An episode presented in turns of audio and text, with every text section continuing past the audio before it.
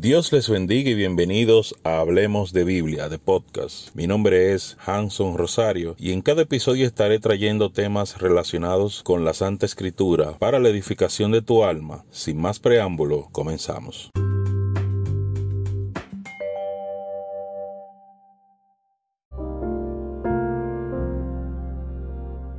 Gloria a Dios. Oh, gloria a Jesús, gloria a Jesús. A su nombre. Gloria. Gloria a Dios. Vamos a leer la palabra de Dios que se encuentra en Juan 16, 32, 33. Juan 16, 33. Gloria a Dios. Bendito sea el nombre de Dios. Te alabamos por siempre y para siempre.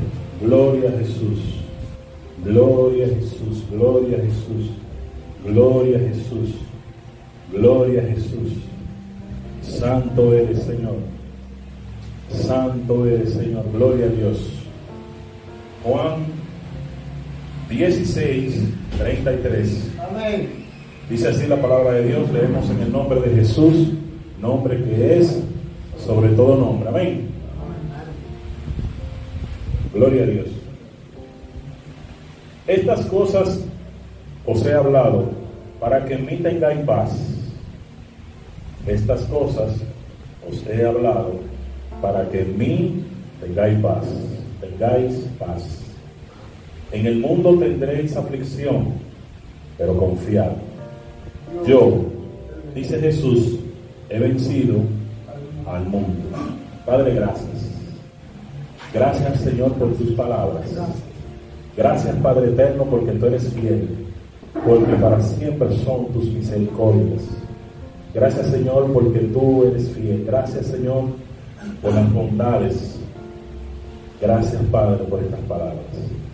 Háblanos Señor en el nombre de Jesús. Amén. Bien mis hermanos, vemos estas palabras de Jesús que dice todas estas cosas. ¿Cuáles cosas fue las que Jesús dijo? Dice que Él ha hablado todas esas cosas para que tengan paz. Jesús habló de tribulaciones. Jesús habló de persecución. Jesús habló de todas las cosas que iban a suceder. Hay muchas personas que dicen, oh, por la Biblia solamente habla de cosas malas y apocalipsis y que todo es malo y que pecar es malo y que nos vamos para el infierno. Jesús dijo, estas cosas os he hablado para que en Él tengan paz. ¿Qué quiere decir eso? Que todas las cosas Jesús las anunció para que nosotros sepamos las anunció para que nosotros tengamos conciencia y no sea algo sorpresivo. Jesús dijo que habría guerras. Jesús dijo que habría rumores de guerras. Jesús dijo que habrían enfermedades. Hambre. Jesús dijo que habría hambre. Jesús dijo que muchos pastores eran, iban a ser falsos pastores. Iban a haber falsos evangelistas. Iban a haber falsos profetas y van a haber falsos cristos, que lo hay, gente que se declaran Cristo. Y él dijo, todas estas cosas para que en él tengan paz. Él dijo, tengan paz. Pero también dijo, en el mundo tendréis aflicción. ¿Qué quiere decir eso? A la mayoría de nosotros se nos ha vendido un evangelio feliz. A nosotros se nos ha vendido un evangelio feliz. A nosotros se nos ha vendido una felicidad que la Biblia no habla de ella. A nosotros se nos habló de que todo se va a resolver cuando usted entre al Evangelio. Pero cuando usted entra al Evangelio, usted lo que tiene es más problemas. usted lo que tiene es más, menos amigos. ¿Cuántos tienen menos amigos? Fíjese que cuando usted se convirtió al Evangelio, usted tenía una cantidad de amigos. ¿Dónde están ellos? La mayoría desaparecieron. La mayoría salieron corriéndole a usted. Dice la palabra de Dios que su espíritu no conoce a tu espíritu. Amén.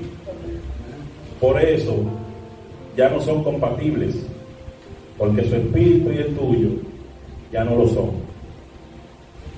Amén. La mayoría de gente le dicen, usted ven para que esté lo bueno. Sí. El camino de Dios es como una inversión que usted no la ve desde el principio. Cuando usted invierte en un negocio, usted invierte una cantidad y hasta que ese negocio no arranque, hasta que ese negocio no es conocido, no va a dar sus frutos. Así es el Evangelio, mis hermanos.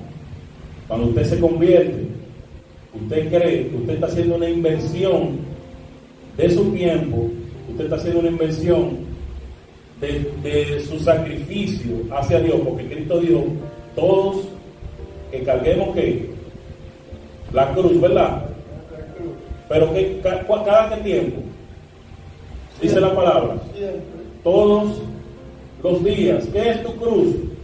Tu cruz es abstenerse de los pecados. Tu cruz es batallar por las cosas que tu carne quiere. Esa es tu cruz. Y tú tienes que batallar con eso todos los días. Porque si sueltas la cruz, es porque entraste en ese pecado del cual Dios te había sacado. Si Dios te saca de ahí, usted tiene una cruz porque tu carne quiere eso. Tu carne quiere volver a lo de antes. Y quizás no a muchas, no a todo, pero a ciertas cosas sí. Por eso el enemigo trabaja tu mente. Por eso el enemigo trabaja para que tú veas lo que hacías antes, lo veas de una forma diferente a como lo dice la palabra de Dios. Pero, como decías, nos han vendido un evangelio que nos facilita supuestamente la vida. Y Jesús dijo aquí, en el mundo van a tener la aflicción, pero no te deja desamparado. No te deja desamparado. ¿Por qué? Porque dice, pero confía en quién? En mí. Porque yo vencí. Y como yo vencí, así mismo, ustedes y mis seguidores van a vencer. Amén. Eso es lo que dice la palabra. Si vemos la vida de los profetas, si vemos la vida de los apóstoles, si vemos la vida de todos los siervos de Dios, todos pasaron trabajo principalmente los últimos, los, los, apóstoles. Los apóstoles fueron matados, fueron perseguidos. Ninguno murió de que tranquilo, de que viejo en su cama, tranquilo, lleno de nietos. Todos fueron perseguidos, todos fueron odiados, todos pasaron mucho trabajo. Entonces, la mayoría de la gente vende el Evangelio como algo muy bueno. Y por eso mucha gente se descarría. ¿Usted sabía?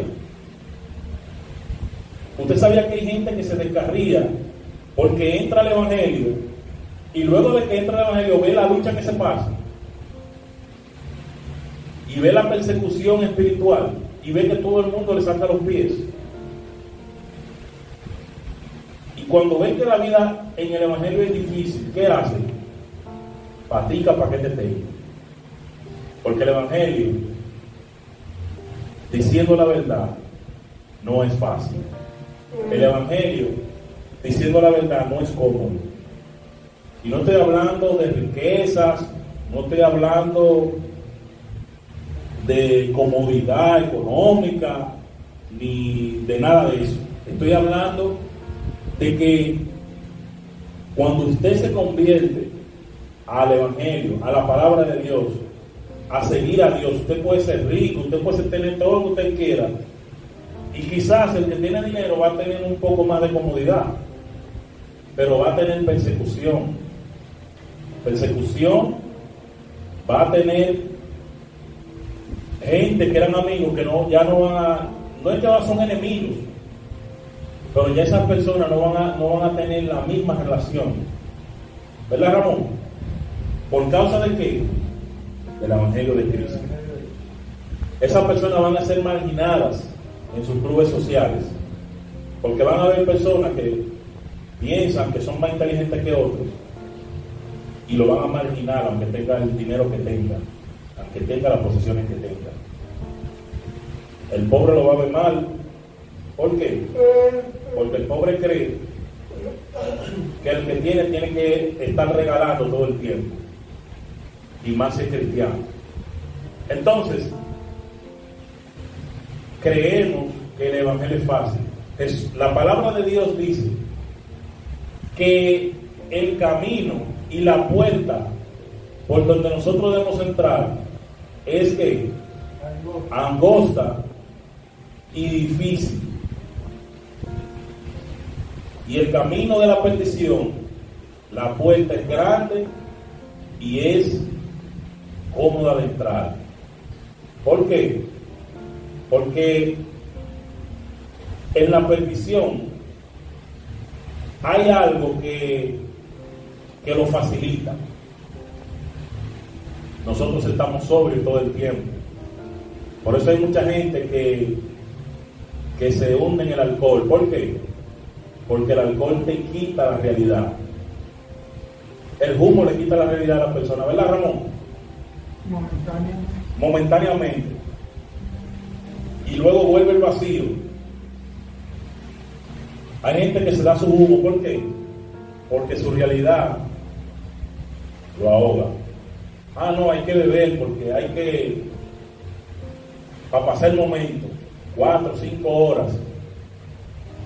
Pero el que está sobrio todo el tiempo, como nosotros, ¿qué pasa con nosotros? Sufrimos más. Nosotros los que conocemos la palabra sufrimos las, las políticas que hacen los gobiernos en contra de la palabra de Dios, las sufrimos. Y sabemos y entendemos que no solamente ellos van a sufrir las consecuencias de, esas leyes que se hacen, nosotros también, aunque sea indirectamente, vamos a sufrir. Porque cuando esas personas hacen leyes que no le agradan a Dios, entonces viene el castigo. Y cuando viene el castigo, aunque no suframos directamente, aunque no sea nosotros, pero sí tenemos familiares fuera del Evangelio, y eso también lo sufrimos, porque van a ser afectados. Amén. Entonces, vemos que el Evangelio no es fácil. Vemos que el Evangelio es bien difícil de llevar. Eso no te lo dicen cuando te congregas, cuando te, cuando te la palabra. Pero sí, mis hermanos, el Evangelio es bien difícil. El Evangelio es poder de Dios, pero también es dificultad, Jesús lo dijo. En el mundo tendrán que aflicción. Pero ¿cuál fue el ejemplo que dio Jesús? La vida de Jesús fue fácil. Su ministerio fue fácil. Jesús fue escupido, fue maldecido, fue azotado y al final crucificado para que hoy usted y yo podamos tener acceso a la vida eterna. Todas estas cosas, mis hermanos, que le han pasado a los a los discípulos, pasó por un pasó por causa de qué? De la palabra de Dios. Pasó por, por causa del evangelio. Persecución espiritual para que usted y yo no estemos hoy en el camino de la salvación. Nosotros también perdemos familiares que parten con el Señor, oramos por ellos, nosotros también tenemos dificultades. Nosotros trabajamos y muchas veces en los trabajos, muchos de nosotros somos perseguidos por causa de la palabra. Cuando usted está en un trabajo donde hay algo que no cuadra con la palabra de Dios, usted sufre. Cuando un vecino, como es común en la República Dominicana, ¿verdad? Pone un musicón bien alto, bien duro, ¿qué pasa? También sufrimos. Todas estas cosas nos hacen sufrir, mis hermanos. Todas estas cosas el enemigo las causa para que nosotros suframos. Jesús lo dijo. Tendréis que, ¿eh, Ramón, ¿qué era lo que vamos a tener? Aflicción. Pero ¿qué dijo él? Confiar. Yo he vencido. Y esa es la esperanza que tenemos nosotros. Eso es lo que nosotros estamos esperando. ¿Por qué?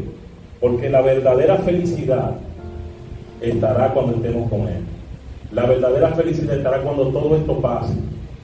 Usted no está aquí sufriendo ni pasando cosas porque sí. Usted está haciendo una inversión. Dice la palabra de Dios, hay aquellos que lloran porque serán consolados. Hay aquellos que sufren porque después van a reír. Hay aquellos que están pasando por causa de qué? De Ramón. Ramón. ¿Por causa de qué? Por causa del Evangelio, ¿verdad? Entonces, el mismo Jesús dijo que aquellos que hoy lloran, mañana van a reír. Dice la palabra de Dios que aquellos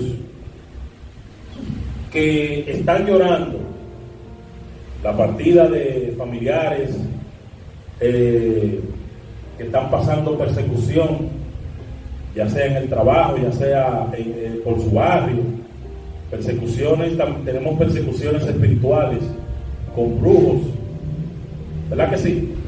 Hay brujos alrededor de cada, cada uno de nosotros que nos hace la guerra para que no oremos. Porque cuando usted ora, su, su oración rompe los hechizos que ellos hacen. Aunque tu oración no sea dirigida hacia romper esos hechizos, tu oración rompe esos hechizos. Y mientras usted está, está orando, ellos no pueden trabajar. Ramón sabe de eso, más que yo, ¿verdad, Ramón?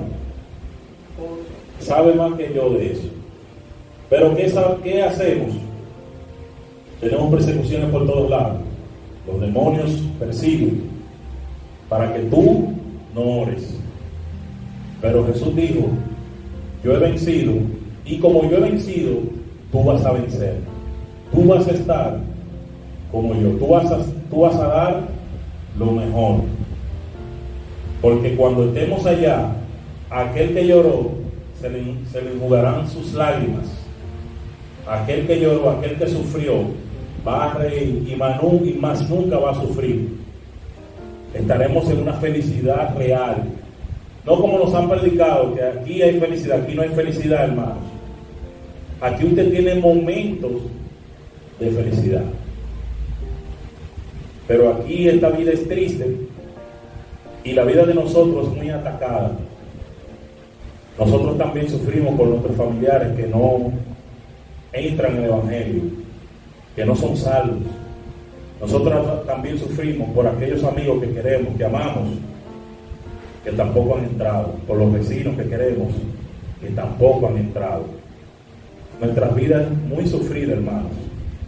Cuando Dios da un mensaje, cuando Dios dice que va a traer juicios, nosotros también sufrimos, porque sabemos, no, por, no porque vaya a haber juicio, sino porque sabemos que hay personas que no le sirven a Dios y no están bajo la cobertura de Dios. Y sabemos que se van a perder. También por eso sufrimos. Pero nosotros sabemos, porque aquí lo dice, que confíen en Jesús, porque Él venció.